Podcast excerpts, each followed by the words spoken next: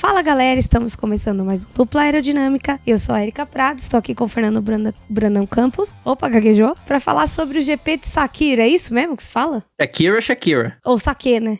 Ou Saque. a primeira vez que eu li, eu li GP de Sakeu. Não, pera, tem alguma coisa errada.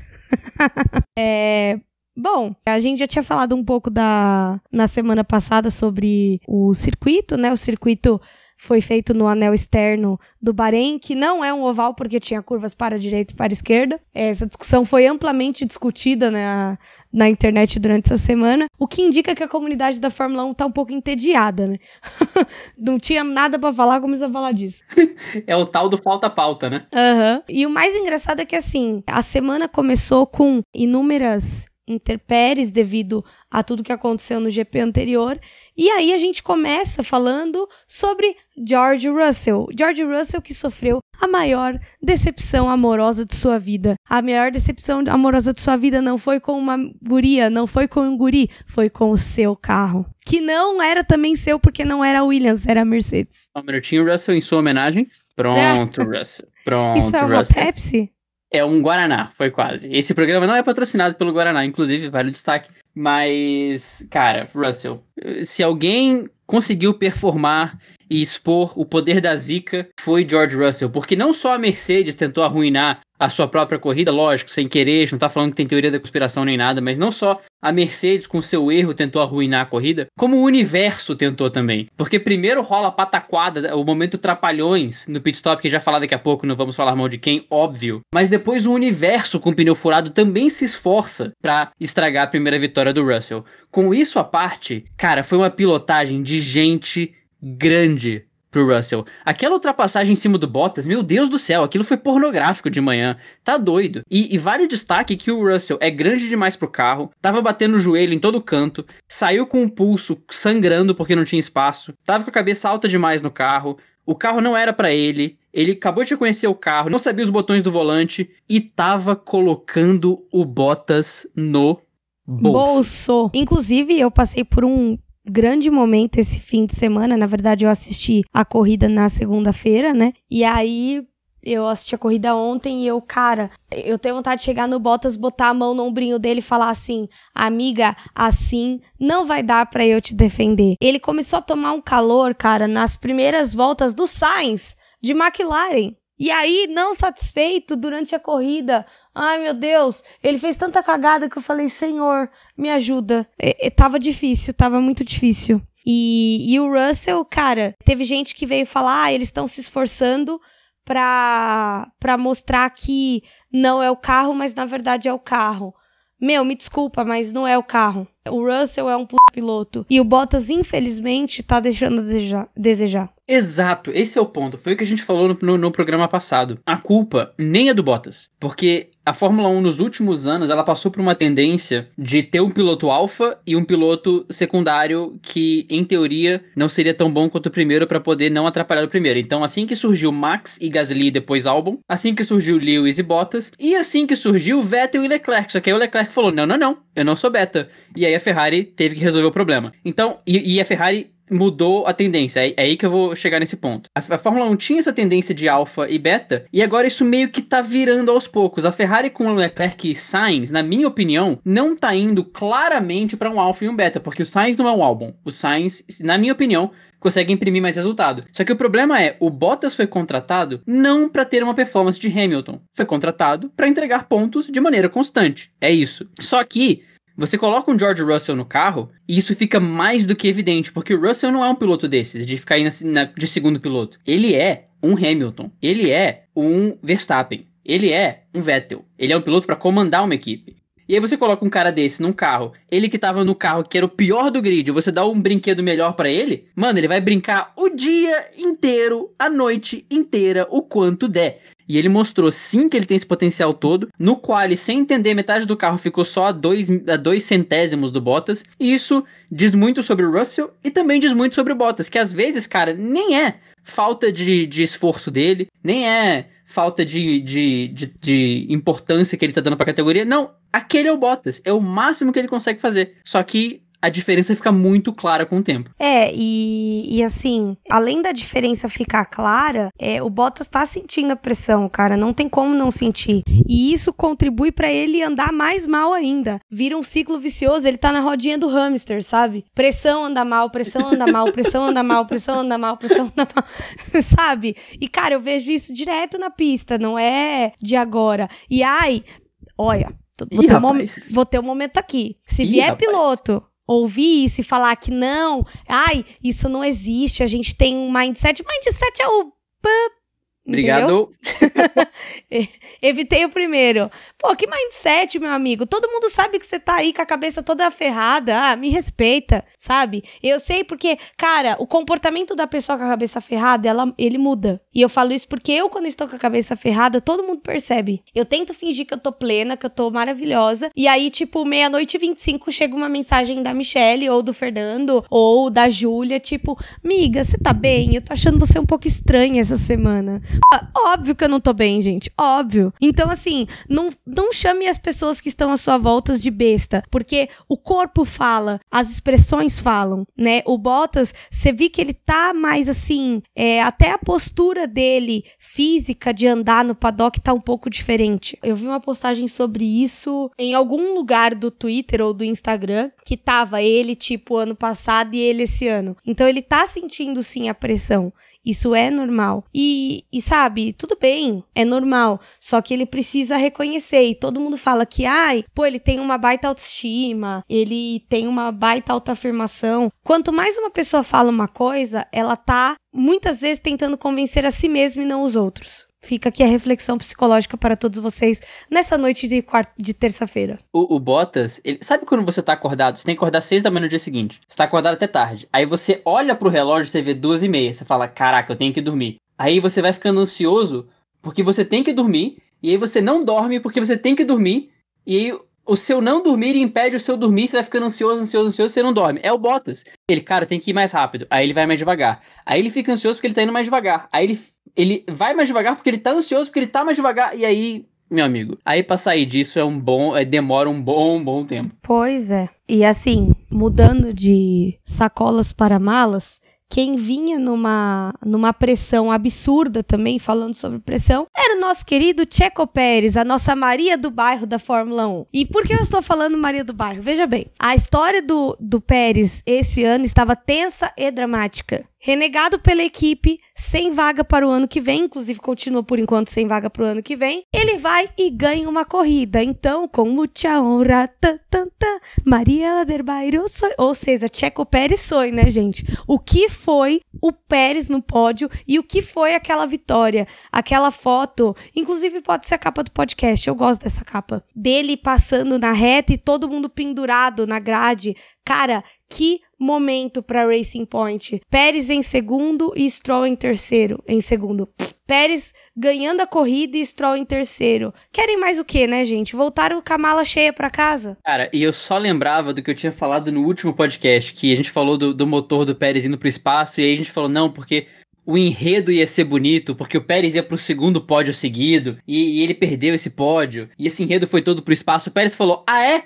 Tá bom. E ganhou uma corrida. Então, além de toda a treta com o Russell, que foi realmente triste, a gente ficou sentido porque essa vitória era dele. Naquelas últimas voltas eu tava pasmo, olhando pra TV falando: o Pérez vai ganhar uma corrida. O Pérez vai ganhar uma corrida. Então, todo aquele texto de sobre o enredo que tinha no episódio passado pode transferir para esse, porque ia ser o terceiro pódio seguido do Pérez sem assento. E o mais curioso disso tudo, primeiro, vale a nota, o Pérez foi um cara perseverante no GP, o engenheiro dele foi muito brilhante, porque o, Pérez toma o toque do Leclerc na primeira volta, o engenheiro dele fala, olha, vem pro box, tem com dano em tal, tal lugar, relaxa, fica focado, porque muita coisa ainda pode acontecer nessa corrida. Foram as palavras do engenheiro. E o Pérez volta, a bandeira amarela acaba na volta 7, na volta 11 o Pérez saiu de 18º para 11º. Eu não sei como, eu não sei o que aconteceu. O Pérez ganhou 8 posições em 4 voltas. Isso é impressionante impressionante. Depois disso, ele conseguiu manter o pneu funcionando, se defendeu quando precisava. O Russell ia passar? Ia, mas estava tendo um trabalho gigante para chegar no Pérez. E o Pérez aos poucos foi segurando a vantagem, o pneu do Russell foi para o espaço e aí o Pérez conseguiu controlar fácil a corrida depois. O Ocon e o Stroll estavam longe, mas acima de tudo, A gente sabe que o Pérez tem todas as questões pessoais, ele não, ele não foi flor que se cheire nos últimos anos da Fórmula 1.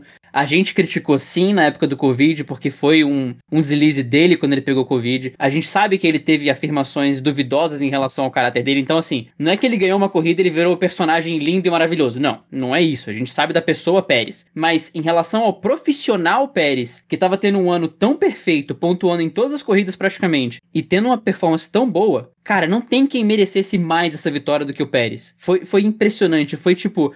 Foi igual a vitória do Gasly em Monza, e você vê que o, foi o mesmo alívio com o Pérez, tipo, ok, é, é, aquele piano que tava nas minhas costas saiu. Isso foi, foi incrível, foi incrível ver. Não, e assim, você vê que ele tá claramente aliviado naquela cena, sentado no, no pódio, cara. Então foi, foi muito bonito. Todo mundo sabe que eu, assim, a minha relação com o Pérez é neutra. Eu nem amo, nem odeio. Porém, foi lindo de ver o que aconteceu esse fim de semana. E eu fiquei muito orgulhosa dele. E ele foi meio meio Felipe Nasser no GP do Brasil 2016, né? Porque ele é mexicano, ele não desiste nunca. Você viu o vídeo dele falando com o filho? No, no FaceTime? Ai, é uma gracinha. Nossa, cara. Foi a Julia Viates, inclusive, que retweetou e eu vi. Coisa mais fofa. E ele, no rádio dele, quando ele, quando ele venceu, ele falou: Por favor, se certifiquem que o, que o Checo, o filho dele, tá vendo a corrida. Isso é tão bonito. Isso é tão bonito. Oh, e ele é muito fofo. Foi muito fofo. E, na verdade, eu sempre gostei desses pilotos mais pai de família, uhum. é, menos glamour, né? Menos. Enfim, não vamos entrar nessa pauta. Aqui não é lugar para isso. Essa semana eu tava conversando sobre, sobre isso com algumas pessoas e eu tava falando, cara, eu prefiro mil vezes o piloto que tem família, tem mulher, tem filho e não sei o quê, do que os que ficam em baladinha em Mykonos. Pronto, falei. Ih, e... rapaz. É, tipo, ai, sei lá, tem um pouco de tédio desses pilotos super celebridade. Tanto que eu tinha preguiça do Hamilton por causa disso. Eu comecei a gostar dele quando ele se tornou um ser humano mais normal. E aí a gente vai falar também sobre o Esteban Ocon, que, cara, para quem tem memória curta, o Ocon e o Pérez já foram companheiros de equipe. Inclusive, o Ocon deu uma surra no Pérez na época como companheiro de equipe, o que causou um climão, porque quando o Ocon saiu da equipe, ele falou: Ah, eu tô saindo porque um comprou a equipe e outro já era dono dela, né? E aí, cara, ele colocou a Renault esse ano teve dois pódios com o Ricciardo e um pódio com o Ocon. Não pode reclamar de nada, né? Inclusive, ela volta pra briga do terceiro lugar, né? Então temos um jogo.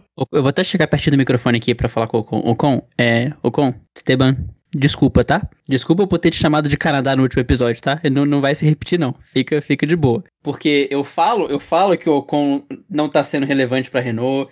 Eu falo que ele tá sumido, eu falo que ele não tá fazendo diferença na temporada, ele me arranja um P2. Chupa, Aí eu né? Que, eu tenho que engolir as palavras, eu tenho que falar, é, tava Chupa, errado. Chupa, Fernando. Foi isso, eu tava... Cara, e, e deu pena do Ocon, porque assim, é o primeiro pódio dele na Fórmula 1. Ele é um cara super legal, uma mega história de vida. Ele foi um cara que batalhou, que a família morou num trailer. Tem toda uma história sofrida para chegar na Fórmula 1. Sem dúvida alguma. E no primeiro pódio dele, a, as histórias, os storylines principais são o Russell e o Pérez. Tem aquele meme da mãe com a criança e a criança se afogando do lado. É tipo a mãe com a criança, o Russell, o Pérez vencendo, a criança se afogando. E aí o esqueleto no fundo do mar era o, era o P2 do Ocon, que é. foi, muito, foi muito pouco comentado. Mas, cara, corridaça do Ocon, muito constante. Agora, momento estatística: 13 piloto a subir no pódio esse ano. Só quem não subiu foi a galera da Williams, da Haas, da Alfa e o Kvyat. Foi a sétima equipe a subir no pódio, como eu falei. E o GP teve o quarto vencedor diferente, a quarta equipe diferente vencendo e o quinto vencedor diferente na temporada. Então, essa temporada, cara, além de falar do Ocon, essa temporada não fosse a falta de uma briga pelo título, o que, ok, pra gente não faz tanta diferença assim, mas seria legal ter, é uma das mais fenomenais da história, cara. Sim. 13 pilotos no pódio. Isso é incrível. Obrigada, Covid-19, né? Não deveria Exato. falar isso, porém vou falar do mesmo jeito. Você chega a ser meio deselegante falar um negócio desse, mas é verdade.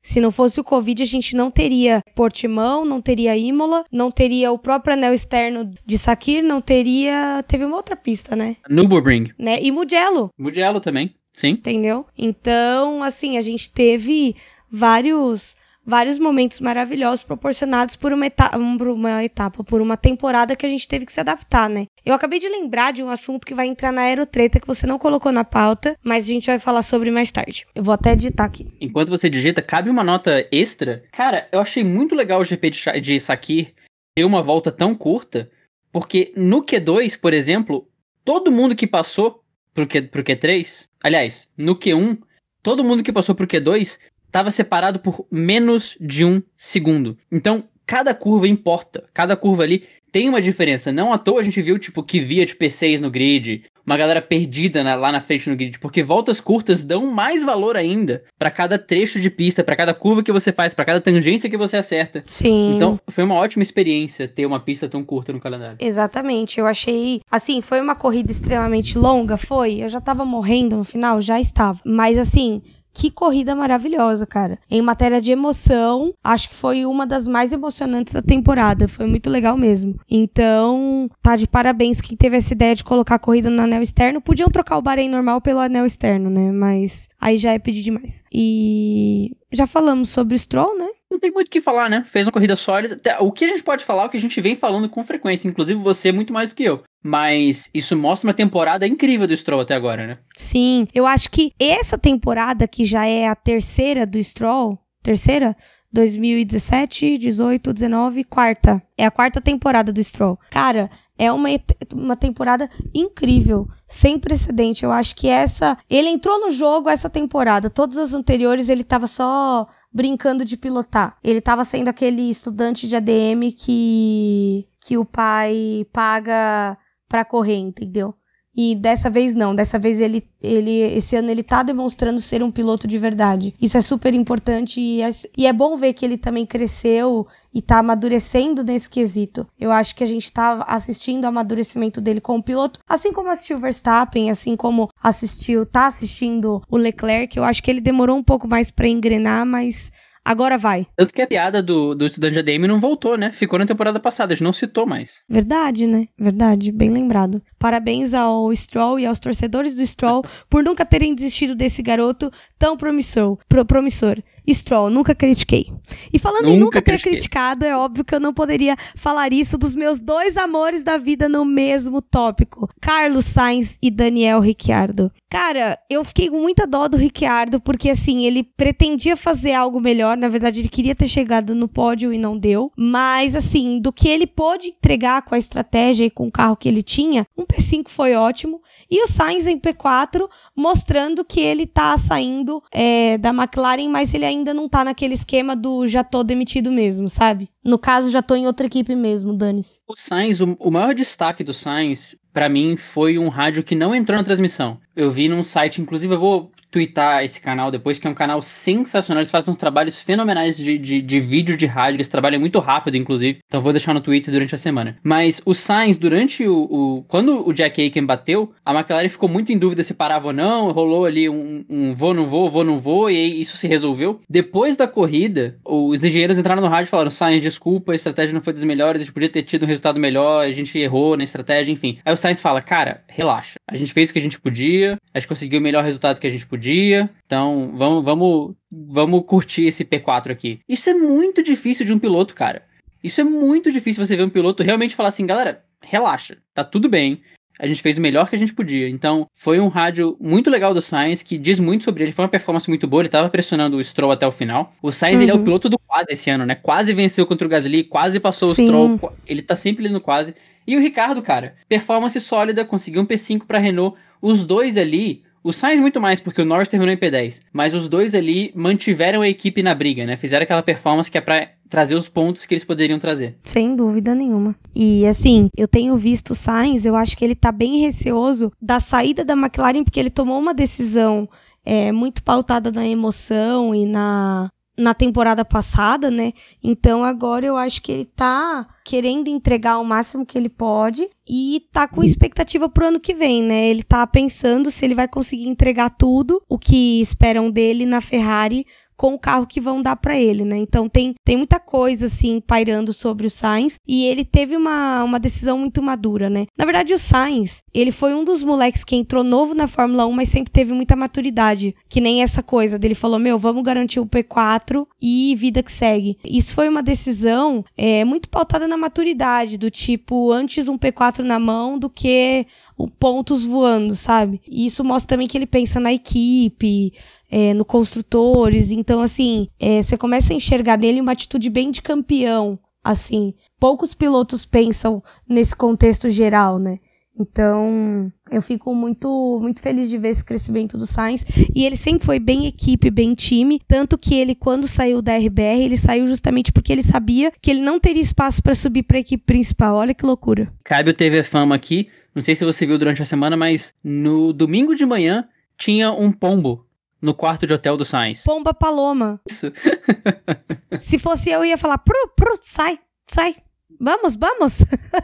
é, foi muito engraçado esse vídeo, eu adorei. E ela em cima da cama, tranquilona. Tipo, é, essa é minha cama agora. Folgadaça demais. Cara, mas é que pombo é um bicho folgado, né? Pombo, ele é folgado. Você tá vindo de carro, ele fica no meio da rua. Aí quando você tá quase com a roda em cima dele, ele sai voando. Não, ele não sai voando. Ele bate a asa, dá uma planada e aquela praga não voa. Sim, rato de asa.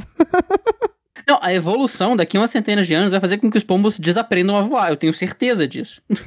ah, mas aí vai ficar pior, né? Vai. Mas é culpa deles, não voam mais. Eles que lutem. O pombo que se vire, né, com isso aí. Exatamente, uai.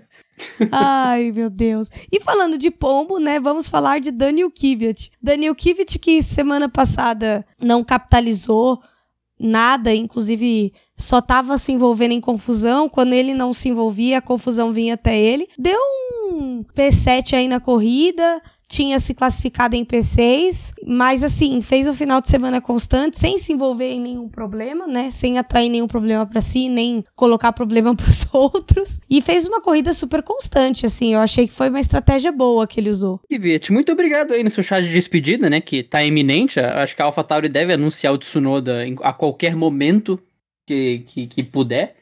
Então é Kvyat, né? Nessas suas duas últimas corridas na Fórmula 1, obrigado aí pela, pela performance. Realmente uma performance muito boa. Um P6 no grid muito sólido. Em geral, quando você vê uma AlphaTauri alta é o Gasly, mas dessa vez foi o Kvyat. E um P7 na corrida, realmente ele desvi desviando do, das bombas. É igual aquele gif do, do pássaro ou daquela, daquele cara fantasiado correndo e o mundo explodindo em volta. Foi um pouco do Kvyat, que é... Obrigado, Kvyat, né? Nessa despedida aí está tá indo bem.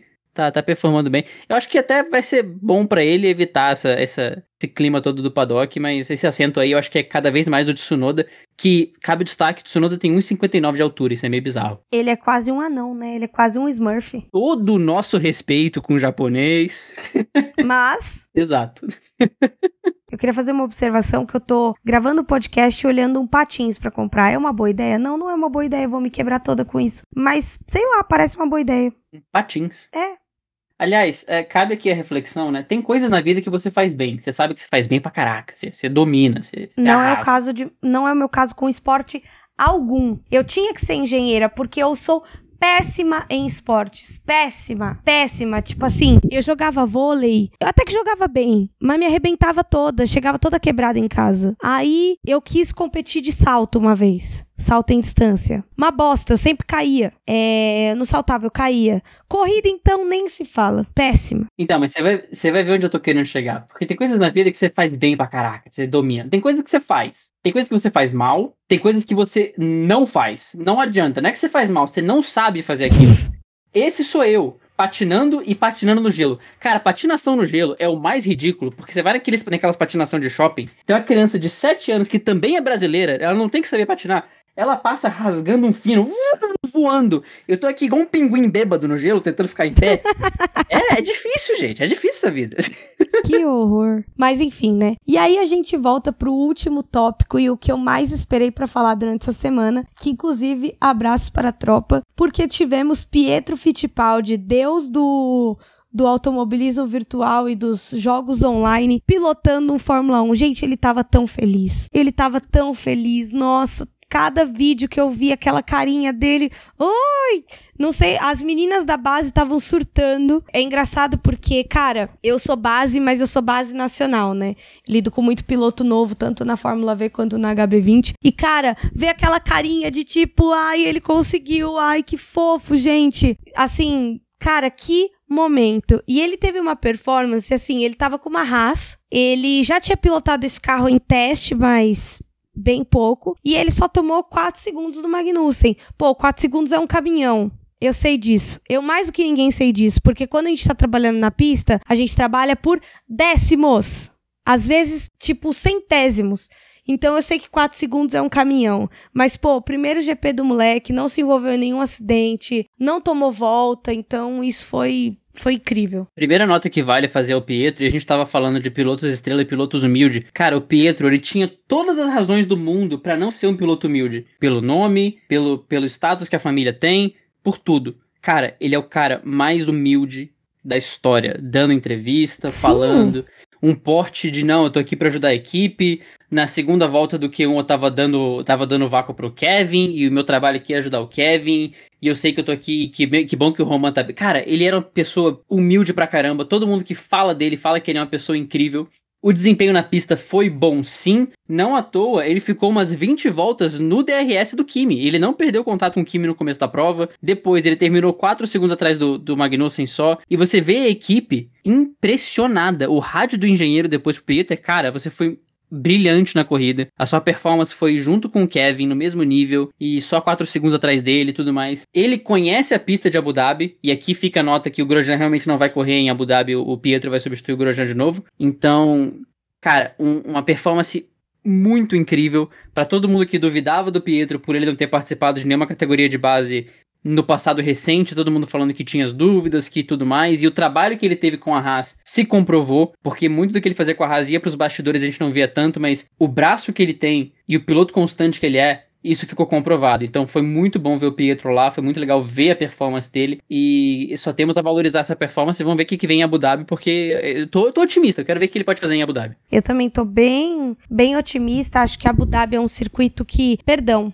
eu falei uma informação errada. Não foi no Bahrein que o Pietro já tinha andado, ele já andou em Abu Dhabi, que é a corrida da semana que vem. Então, ele promete, eu espero, o meu sonho é que ele consiga pontuar com uma rasa. Aí, cara, aí é pra aplaudir de pé a igreja, né? Aí vai ser o surto da internet. E aí a gente tem mais um tópico positivo para falar, que foi o título do Gianluca Petekoff, falando de base, né? Inclusive, beijo pra Lani e beijo pro pessoal do podcast Mundo do Fórmula Grum, do Mundo Afora, que é, na verdade, do F1 Mania. Enfim, turminha do que fala aí muito sobre a base. É, um grande abraço. É, cara, o Gianluca Petekoff foi campeão da Fórmula 3. Ele já é piloto da Academia Ferrari, né? Então a gente pode esperar aí, talvez, uma vaga na Prema. E lembrar vocês que um sonho a mais não faz mal, né? Não, e o Petekoff ele é um cara que sofreu muito com perda de patrocínio durante a temporada, porque além de automobilismo ainda rolou uma pandemia, então é complicado você manter patrocínio. E essa briga com Arthur Leclerc é muito importante para ele, porque pode garantir esse assento na Prema na Fórmula 3 ano que vem. A Prema que ganhou tudo, ganhou Fórmula 3, ganhou Fórmula 2, ganhou tudo. E o Petekoff pode ter uma vaga na, na Prema ano que vem, nada confirmado, a Prema não confirmou nada, então a gente não tem nenhuma informação é, mais concreta sobre isso, mas foi uma temporada irretocável do Petekoff, que também é um cara que parece ser super humilde, eu tava até mandando coisa pra Erika antes da gravação, agradeceu a família toda, é um cara que parece ser muito perto dos fãs pelo que ele faz no Twitter, por, por como ele é interativo e tudo mais, então ele parece um cara super do bem. E é muito legal ver essa galera do bem indo pra frente. É, é, é torcer pro Petekoff agora para que ele consiga ir para a Fórmula 3, uh, a Fórmula 3 mundial ano que vem e que ele possa mostrar o talento dele para continuar crescendo, porque a nossa base vem, vem e vem forte agora. A base vem forte, literalmente, né? E aí a gente termina as notícias boas e começa as ruins, né, gente? A gente vai falar mal de quem hoje?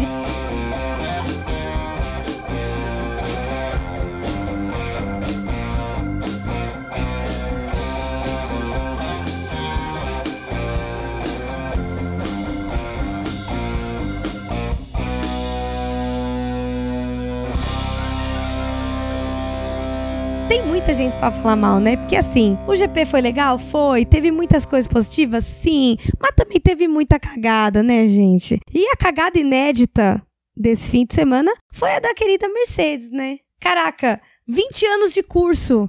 Vocês não sabiam que ia dar merda fazendo essa parada uma atrás da outra com um piloto que nunca fez? Vamos lá, gente. Aqui vale tentar explicar o que, que aconteceu naquela zona. É, na verdade né? quebrou equipamento, né? Não tem muito o que explicar. Não, mas foi, mas foi uma cagada, foi uma cagada ensaiada. Foi assim, uma escola de samba entrando na avenida, não foi? Foi, foi bonito o que a Mercedes fez ali. Então, o menino Jack Aiken bateu na reta, né? E aí ele causou o safety car. A Mercedes, que não precisava fazer isso. A Mercedes podia ir até o fim da prova sem parar. Mas eles falaram: "Não, vamos parar" botou George Russell e botou Bottas para irem pro box. O que acontece? A equipe leva os dois pneus, os quatro pneus de cada piloto e bota juntinho. O que, que rolou? George Russell foi. George Russell entrou, a equipe trocou os pneus.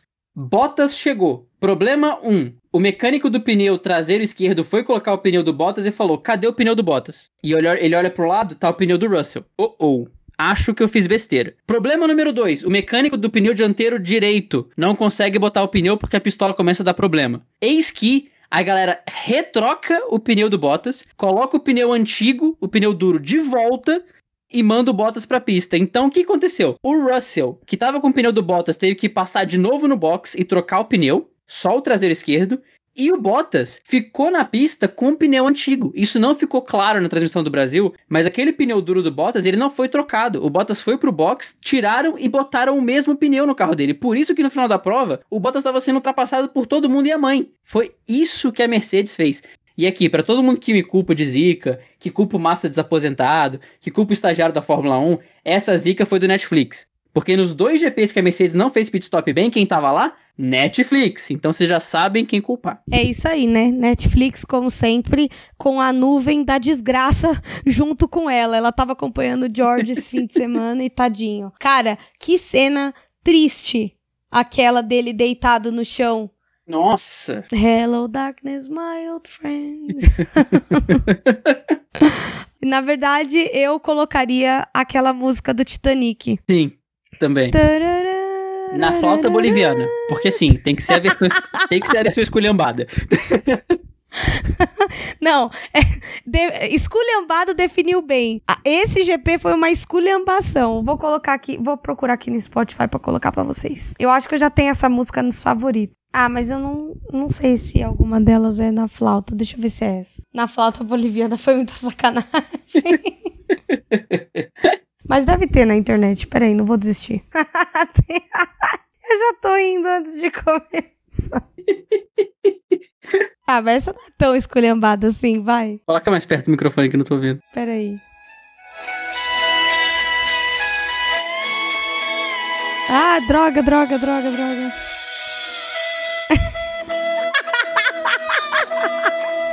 Meu Deus!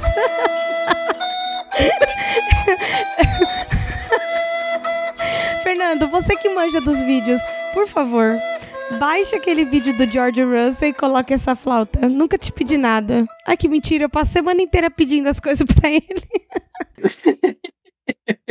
Eu mandar um negócio que eu fiz aqui, porque antes do programa eu tava sem nada pra fazer. Aí eu, eu, dei uma, uma brincada aí, só pra você ver. Você comentou sobre a capa, eu tinha feito essa de bobeira antes da gente gravar. É, gostei essa... dessa capa, mas eu prefiro a outra. Eu vou fazer a outra, a gente compara depois, aí você, você escolhe. Eu amo esse podcast, sabe por quê? Porque a gente faz, no meio do podcast, uma escolha de capa, uma aprovação de, de vídeo. A gente é assim, é, entendeu? Exatamente. Essa é a vida. Bem-vindos à produção do Dupla Aerodinâmica. Vocês acham que tem uma baita equipe, um monte de estagiário? Não, não. é a gente mesmo. São, são dois.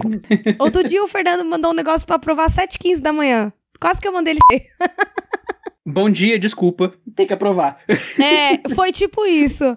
Não, cara, e a, aquele áudio do, do Anderson, na verdade do Silvio Santos, sem vergonha, boca suja. É eu todinho aquele, aquele áudio, gente. Aquela menininha é maravilhosa. Bom, voltando à pauta, né, meus amores? Como eu amo esse tópico. Vamos falar mal do Aitken.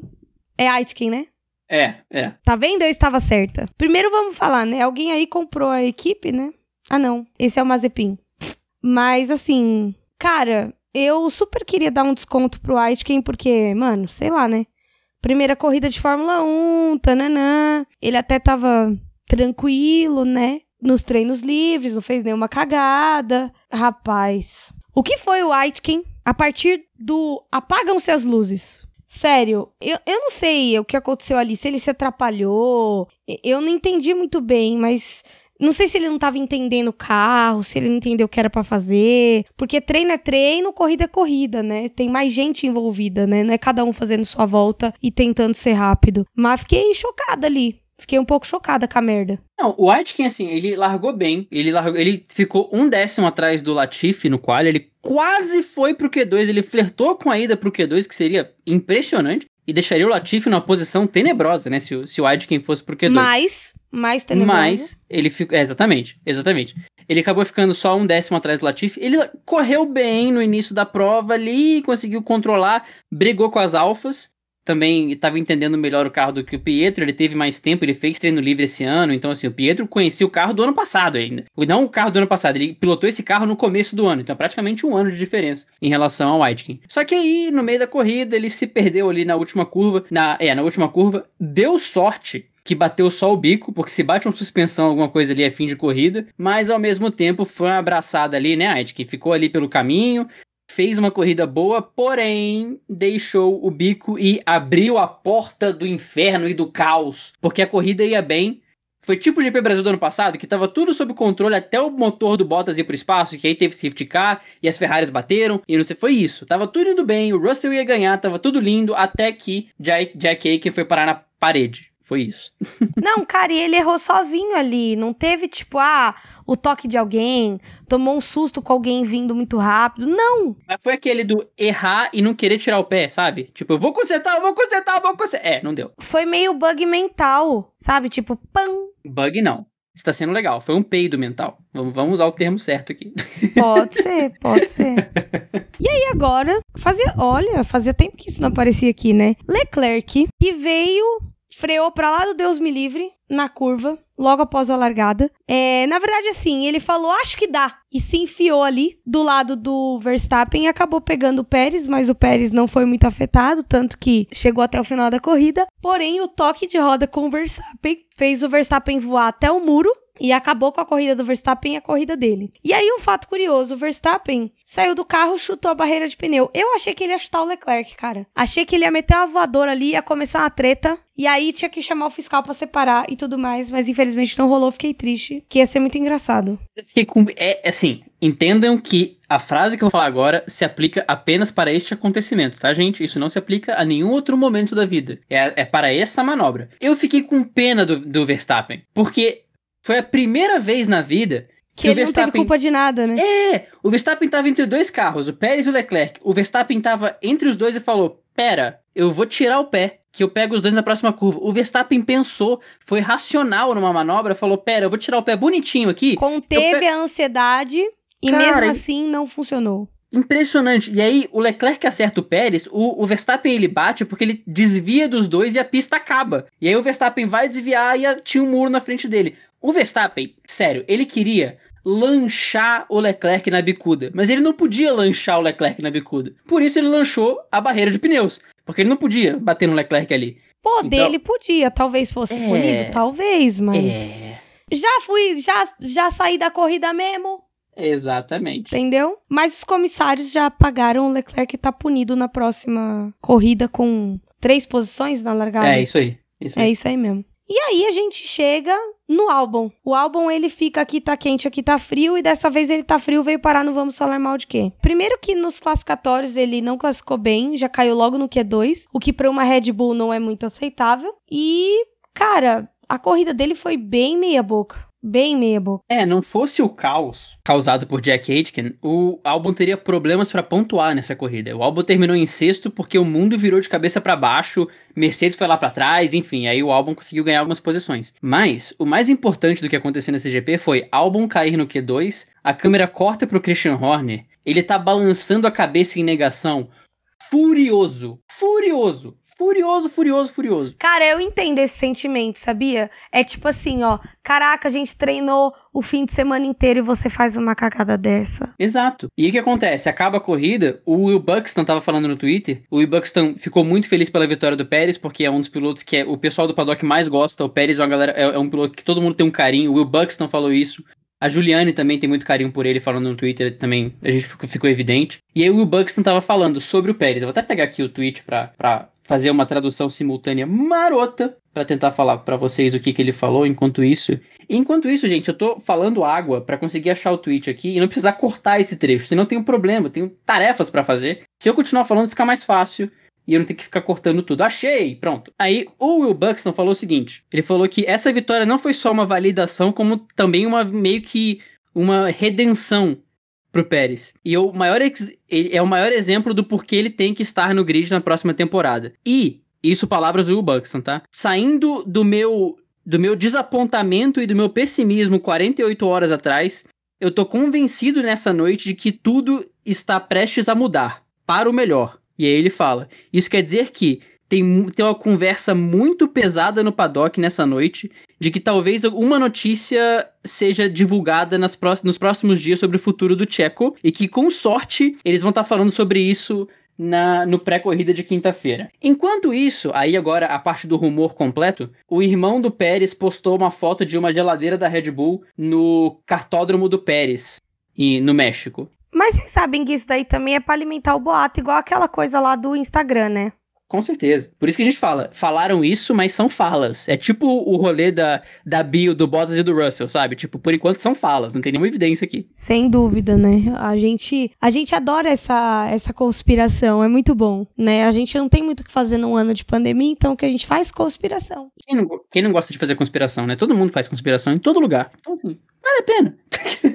Ai, eu tô rindo aqui porque, assim, tem um, um Vamos Falar Mal de Quem que, na verdade, deveria ser a aerotreta. Mas tudo bem. Você tinha colocado o que eu digitei? Eu que não tinha visto. Não, não, botei. Depois, enquanto você falou depois, eu subi pra pauta. Cara, a aerotreta da semana. Vamos chamar as aerotretas da semana para falar sobre isso. Chama! Chama ela que ela vem. É uma música da Alexa.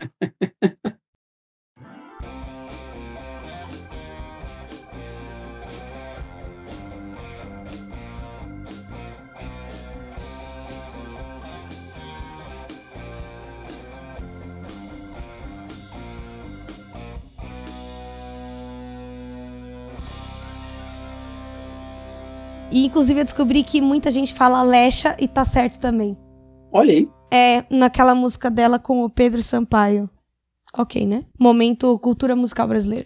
Eis que essa semana tivemos muitos anúncios de quem vai estar tá em qual equipe, a dança da cadeira se intensificou, e aí eis que Nikita Mazepin foi anunciado na Haas. Primeiro, né, comprou a equipe, comprou o assento, a gente já sabe, meu amigo Pay Driver. Para quem não sabe, essa frase é, era da vinheta do fim do grid. E para quem nunca entendeu o que ela dizia, dizia assim: Meu amigo Pay Driver, seja bem-vindo é, ao fim do grid. O seu, onde o seu talento não importa, o seu dinheiro é o seu limite. Nem todo mundo é um Alonso ou um, Ricciardo. Então, contente em ser o novo Harianto. Cara, quem lembra do Rio Harianto sabe o que eu tô falando. A gente viu ele correr pessoalmente, viu? A gente viu o Harianto pessoalmente. Sim, vale a nota. Bizarro, né? E, enfim. E aí ele comprou o assento, né? E ele já virou novo Magnussen, porque ninguém gostou desse, dessa notícia. Ficou tipo uma bosta, ninguém odiou. Foi tipo assim, parabéns, nota 2 foi muito bosta. Tipo, a reação da comunidade internacional da Fórmula 1 foi, foi negativa. Porque ele não, tipo, o Callum Aylott estava batalhando a mesma vaga, né? E, claro, a questão de orçamento e atração de patrocínio contou. E aí ele acabou ficando sem lugar. Vale a nota, porque não só teve isso, como também teve toda a treta com o Drogovic na, na, na corrida da Fórmula 2 nesse final de semana. Que ele deu, tipo, duas fechadas criminosas no Drogovic e foi punido. Sim! Fechou o Tsunoda criminoso criminoso e foi punido. Então, assim, não só a notícia desagradou, como também ele se defendendo já mostrou ao que ele vem na Fórmula 1. E o Gunther Steiner, o Gunther Steiner, falou: temos trabalho a fazer com o Mazepin. Calcule essa treta do Gunther com o Mazepin ano que vem. Ansiosa. eu adoro um moleque chato sendo colocado no lugar dele, cara. Porque, tipo, ele é um moleque muito sem noção. Não dá para defender. Se não dá para defender o Bottas, o Mazepin, então, deixa pra lá. Eu recebi os vídeos dessas barbeiragens dele, eu falei, cara, tá, vai estar tá complicado o negócio ali na Fórmula 1, entendeu? Que ocasionou uma da uma outra aerotreta, que foi o Pedro Piquet saindo da Fórmula 2 por opção. E aí ele fez um texto explicando no Instagram que ele não vê a oportunidade para os pilotos da base. É uma coisa que eu falo há muito tempo. Inclusive, para mim, me desculpa quem é fã do Alonso tá ouvindo esse programa, eu não tô nem aí. Mas, cara, é ridículo a Renault ter uma, uma academia de pilotos com Caio Collet, com uma galera Guan Yu Esperando, exato. Pilotos bons para subir e aí meter esse louco e trazer o Alonso? Ah, não, cara, não. Isso não, desculpa, mas ah, mas ele vai trazer patrocínio. Ah, cara, então me desculpa, desfaz tua academia porque tua academia não presta para nada, sabe? A única academia que funciona é a academia da Red Bull. É, é uma, um moedor de carne de piloto, pode até ser, mas o moleque chega na Fórmula 1. Não todos, mas alguns chega.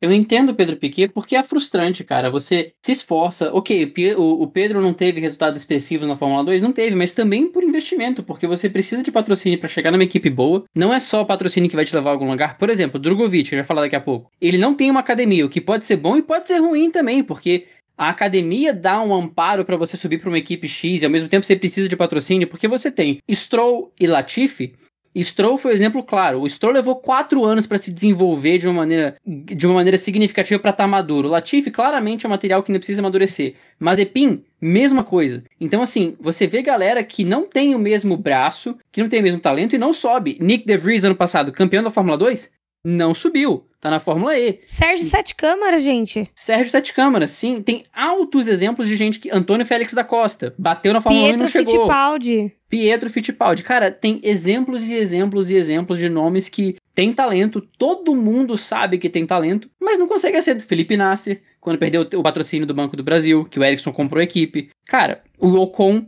que o Pérez era dono da equipe quando salvou da falência e o Stroll comprou e o Ocon ficou sem assento. Que era essa referência que eu queria chamar aquela hora. Exatamente. Tipo, moleques bons. O Ocon ficou um ano fora da Fórmula 1 por causa dessa palhaçada.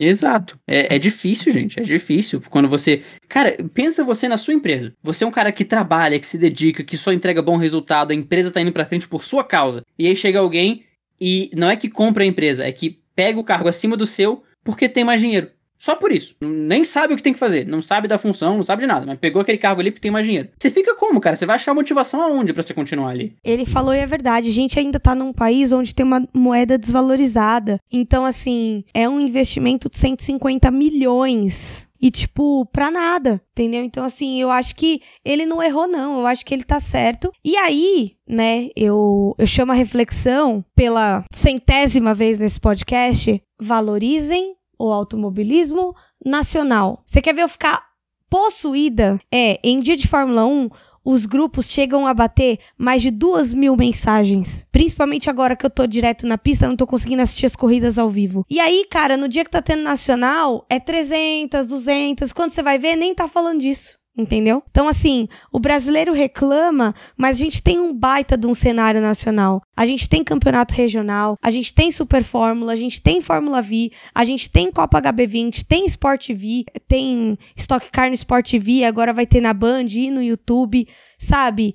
É, não tem desculpa para não acompanhar o nacional. E, e, cara, eu falo isso porque há alguns anos atrás eu era muito relapsa com o nacional. Eu comecei a acompanhar Stock Car, assim, bem adolescente, porque eu gostava muito da corrida de, de corrida, né? E aí eu fiquei um tempo afastada de autódromo e etc. Mas eu lembro que eu paguei mesmo pra ir numa, numa estoque sozinha e tal em 2016, cara. Faz muito tempo, entendeu? E, e aí a gente vê corridas incríveis, como foi a desse fim de semana da Fórmula V. Não é porque eu trabalho lá, não, gente. Em Piracicaba foi uma baita de uma corrida. E assim, quando você faz transmissão no YouTube, 20, 30 pessoas. Aí, quando você abre o autódromo, que era o caso do Paulista ano passado, não vinha ninguém, pouca gente entendeu? Então, assim, pô, a gente podia estar tá, hoje no Brasil com um cenário muito melhor estruturado em automobilismo, mas o próprio público só quer saber de Fórmula 1. E, e, não, e cabe aqui uma outra, uma outra reflexão junto à sua, que sim, o público só quer saber de Fórmula 1 e tem um problema significativo aqui. Às vezes,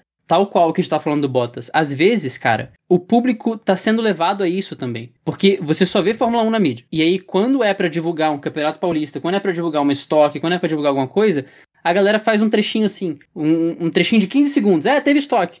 É, teve isso aqui. É, vai ter isso aqui. É, sabe, não, não tem uma divulgação, não tem. Isso não quer dizer que você não tem que ir atrás, porque a gente, vai atrás do que a gente quer ver. Então, Sim. Então, não é falando que a culpa é só nossa ou a culpa é só de quem divulga e quem patrocina, porque é uma culpa conjunta. A gente. Tá todo mundo envolvido nesse negócio aí. Exato. A gente é muito influenciado hoje em dia pelo que querem que a gente veja. E não tem como combater isso. Só que o problema é que quando se trata de nacional, e isso acaba que é um reflexo de uma cultura muito grande que a gente, como brasileiro, tem. Se a gente for entrar nessa pauta, vai ser um podcast de duas horas e meia. Mas quando a gente entra em alguma coisa que é nosso, simples, 100% nacional, às vezes vem aquela noção de, ah, mas é nacional, vou ver só o que tem lá fora. Sendo que o que tem nacional é uma parada, é uma parada gigante. A decisão da estoque agora, no, nesse final de semana, tem 11, 11, 11 com chance de título. 11. E você vai reclamar da Fórmula 1?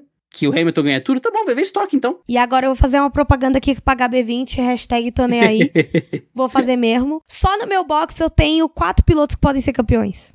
Olha aí. Vão correr 40 pilotos na etapa da HB20. Vai ser uma corrida incrível. E, cara, eu tô muito sentida de não estar tá conseguindo gravar Stock Car. Até peço desculpa para quem curtia o nosso podcast de Stock. Prometo que ano que vem vou tentar voltar. Não sei como é que eu vou fazer. Se eu vou sentar lá na mureta. Se eu vou pedir abrigo pro Maurício pra eu assistir a corrida fazendo a pauta sentada. Assim, a rotina é frenética no autódromo quando tá tendo as duas categorias juntas. Mas, assim, cara, a última corrida do Gui Salas em Curitiba. Animal, animal. Nossa, foi animal, animal. Eu tava assistindo. Eu tava assistindo na televisão, inclusive, né? É bizarro. Você tá dentro do autódromo, mas tá assistindo na televisão. Que corrida. Então eu tô muito sentida. Quero ver se ano que vem eu volto né? A gente volta com a, com a estoque, porque é importante. E também começa dos produtores de conteúdo. Tem muito Sim. produtor de conteúdo que não quer falar de estoque, que não quer falar do nacional, que não tá nem aí porque tá acontecendo. E não é assim, né? E assim, a gente. Eu entendo um lado do produtor de conteúdo, porque, cara, o dupla mesmo. Ano passado, que foi um ano que a gente foi mais constante em relação à data de divulgação. E, de novo, gente, isso é por conta da rotina dos dois, muito, muito cheia, e por motivos bons. A gente tá trabalhando mais, a gente tem mais coisa para fazer, então, assim, tá tudo bem em relação a isso, a gente tá trabalhando mais, que é um motivo Sim. bom, para não estar tá conseguindo acompanhar tanto o dupla. Mas, mas, assim, ano passado, quando a gente fazia um programa de Fórmula 1, 350 plays, era uma média ok. A corrida se não era sensacional, mas não era. Eh, 350 plays, show. Uma corrida incrível da Stock ou da W Series, que eram as outras séries que a gente fazia, 120, 100. Era bom quando passava de 3 dígitos. Então, assim, você tem que ter uma, um gosto, uma paixão muito grande, porque, cara, aquilo ali está fazendo para você. Porque Sim. você não vai conseguir o mesmo alcance, você não vai conseguir a mesma coisa. Se viesse patrocínio, ia ser pros programas de Fórmula 1, certeza absoluta. Então, assim, é uma mudança de mindset de todo mundo, de poder apoiar o automobilismo nacional. É um esforço difícil, é grãozinho, em grãozinho, em grãozinho para você conseguir, mas tem muita coisa boa. Eu também. Eu comecei a assistir estoque com mais afinco por causa do programa. E aí eu fui num final de semana, um final de semana, da Fórmula V e já adorei, já curti demais a atmosfera. E aí você vê uma Copa HB20, você vê umas paradas assim. Quando você tá no autódromo pra Fórmula 1, tem uma Porsche Cup antes. Então, é você conseguir achar, porque chegar até você é difícil, pelo que acontece hoje em dia. Exatamente. É, e aí agora, depois que a gente fez todo esse protesto e esse negócio, a gente pode falar do Drogovic, boas notícias finalmente, ele vai para Univirtuose, uma equipe de Fórmula 2 e vai continuar a Fórmula 2 ano que vem. Mick Schumacher foi finalmente anunciado na Haas, ah, surpreendeu o total de zero pessoas, todo mundo já estava esperando por isso. E eu fiquei muito feliz porque ver o Mick Schumacher na, na Fórmula 1 querendo ou não, para mim é um momento muito emocional. Eu que acompanhei a carreira do Schumacher ainda criança, é, gostava do Schumacher mesmo. Meu pai falava que não podia, mas eu não tava nem aí. Porque criança nunca tá nem aí pra nada, né? E também confirmaram finalmente o calendário da W Series com seis etapas. Ou seja, ano que vem, podcast da W Series está de volta. Eu tenho elas aqui. Aliás, e, outro, e outra nota que vale deixar aqui. Parabéns pro Mick Schumacher, que foi campeão da Fórmula 2 nesse final de semana, superando o Callum Mylott. Ele é um cara que tá subindo com uma cabeça muito boa. E a gente falou de Mazepin, dessa galera que a gente fala que sobe por dinheiro, Perturbada, mas. O... né? Exato, mas o, o, o Mick Schumacher tá longe disso. O cara é bom, ele sabe o que ele tá fazendo, ele tem muita cabeça. em especial, se você pensar tudo que aconteceu com o Mick Schumacher nos últimos anos, ele tem muita cabeça porque ele tá fazendo ali. Não, e detalhe, né? Ele consegue não falar sobre o pai. Exato. Cara, isso deve ser muito difícil. O calendário da W Series, lembrando, ele vai acompanhar a Fórmula 1, o que é incrível, vai ser a categoria de suporte da Fórmula 1 ano que vem. Ihu! A primeira corrida vai ser em Paul Ricard no dia 26 de junho. Depois vamos para Spielberg, na Áustria, no dia 3 de julho. Seguindo para Silverstone, 17 de julho. Hungria, dia 31 de julho. Spa, 26 de agosto. Zandvoort, 4 de setembro. Austin, 23 de outubro e fecha no México, 30 de outubro. Uma informação importante: vai ser suporte da Fórmula 1. Então, existe a grande possibilidade, lembrando que isso ainda vai ser discutido porque a gente não sabe como vai ser no que vem, mas esses podcasts W Series devem sair durante a semana, porque vai tudo acontecer no mesmo final de semana, que ajuda e atrapalha. Então deve sair um pouquinho mais pra Ou frente, a gente mas pode fazer um híbrido. também pode ser, também pode ser. Duas horas de podcast, vocês que lutem. Exatamente, mas vai continuar tendo podcast W Series sim. W Series que agora hashtag segue nós, o, o, a, a firma e nós dois. É verdade. Estamos ansiosos aí pra continuar falando da W Series. Que categoria sensacional, cara. Que saudade da W Series. Saudades W Series. Vou jogar meu currículo lá, vai que. Joga, joga com as forças. Joga com as forças. Fazer um aviãozinho. Quem quer dinheiro? é isso aí, a gente começa é, a finalizar esse podcast sobre o GP de Sakir. Espero que vocês tenham gostado aí dos nossos off-topic no meio do podcast e tudo mais. E agora a gente, eu chamo o Fernando para a classificação de pilotos. Eu dei essa enrolada para ver se você foi esperto o suficiente para chamar. Dessa vez eu tô preparado, dessa vez eu tô. tô quase. Agora eu tô. Pronto. Uma, vez, uma hora eu vou aprender, gente. Tô só dois anos fazendo isso, relaxa. São só, Só. dois anos. São só tipo 20. São só tipo 42 corridas e contando de podcast. Inclusive, caramba, né? Já cobrimos coisa pra highway, mas enfim. É. A gente tá chegando no. A gente vai fazer o O, o próximo. 68. Isso, o próximo vai ser o podcast da quinta série, pra fechar a temporada. Vai ser bom. Aham. Preparem as piadas, gente. Eu, eu sei que. Celone, eu sei o que você tá pensando, Celone, tá? A gente sabe o que você tá pensando, tá, Celone? Você não vai escapar, não. Hashtag piores pessoas. Exatamente. sabe? O podcast 69 vai ter uma, uma audiência tranquila? Não vai ter audiência tranquila. Lewis Hamilton é campeão e com uma corrida a menos, vale o destaque agora, com 332 pontos é líder, seguido por Valtteri Bottas com 205 pontos.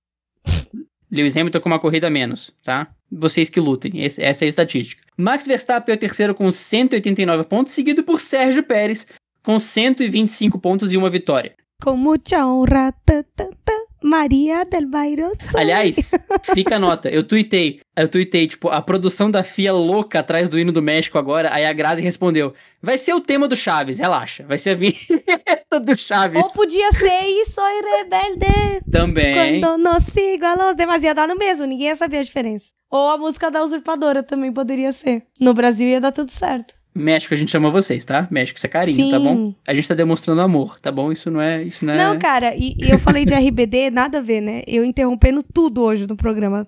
Hashtag nem aí. Tinha uma, uma música do, do RBD pra Olimpíada. Pra Olimpíada ou Copa do Mundo, não lembro. De 2012, talvez. 12 foi a Olimpíada. Não, então foi 2010. Copa da África. Isso. E aí era uma musiquinha que eles falavam México, México, vamos, vamos, que aqui se puede. E aí, tipo, eu olhava e, meu, que coisa brega. e eu só sei disso porque eu era muito fã do RBD, a gente tinha um blog sobre RBD, olha que beleza. Olha aí. Vocês acabaram de ver a minha atuação como guia temporal, vocês viram, né?